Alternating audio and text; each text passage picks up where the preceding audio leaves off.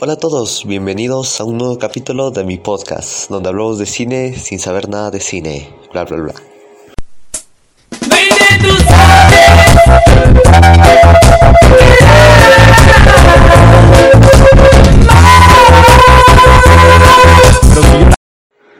Y bueno, ya estamos en el capítulo 3, y hoy les hablaré sobre la realización del cine en el ámbito audiovisual. Y bueno, en concepto es, pues es el proceso por el cual se crea un video. Usualmente en el cine de producción industrial puede distinguirse cinco etapas de realización. El desarrollo, la producción, rodaje, postproducción y distribución.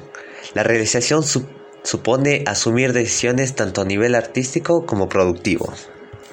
Y claro, esto no se hace solo, ya que hay muchas personas importantes que tienen, que tienen el trabajo de hacer esto.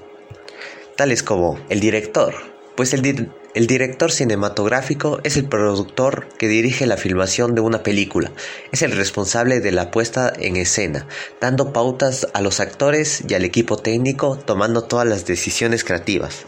O sea, se podría decir que es uno de los papeles más importantes que hay en la industria.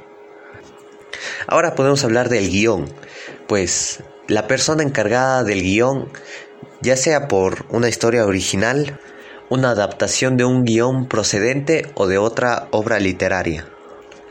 Muchos escritores se han convertido en guionistas de sus propias obras literarias. Dentro del guion cinematográfico se distinguen el, el guion literario o cinematográfico.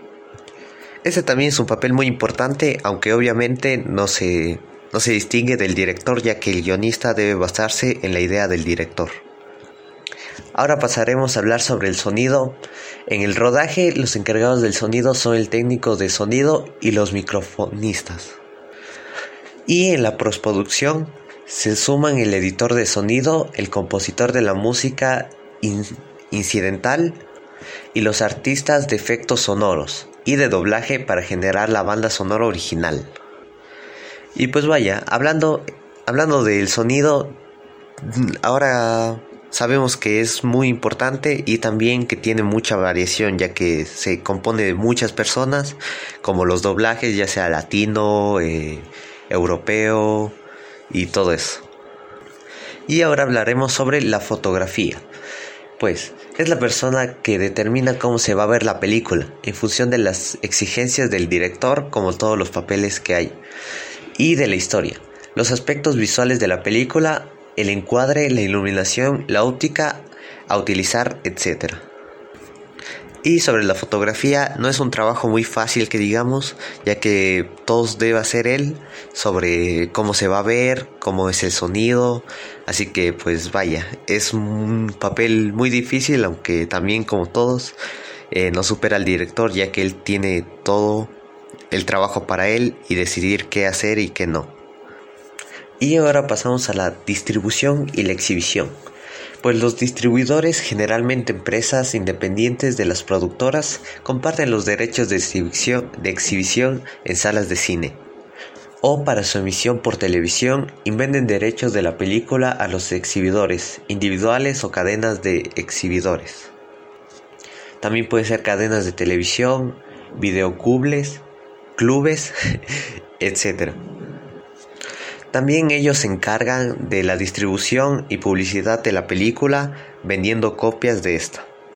Aunque también es algo un poco difícil ya que deben de hacerlo muy bien para controlar los ingresos y los gastos. Y también el distribuidor deduce de los beneficios del productor el importe de las copias de la película.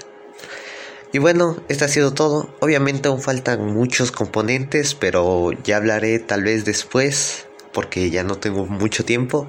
Y también pues vaya, no son muy importantes ya que se basan en los otros componentes que ya hablamos. Y bueno, basando en esto, es, ahora sabemos lo muy importante y un poco también difícil que es todo esto de, del cine y hacer una película, distribuirla y todo esto. Bueno, espero que les haya gustado. Espero que siga más adelante con mis podcasts. seguir escuchándolos. Y eso ha sido todo por hoy. Muchas gracias. Adiós.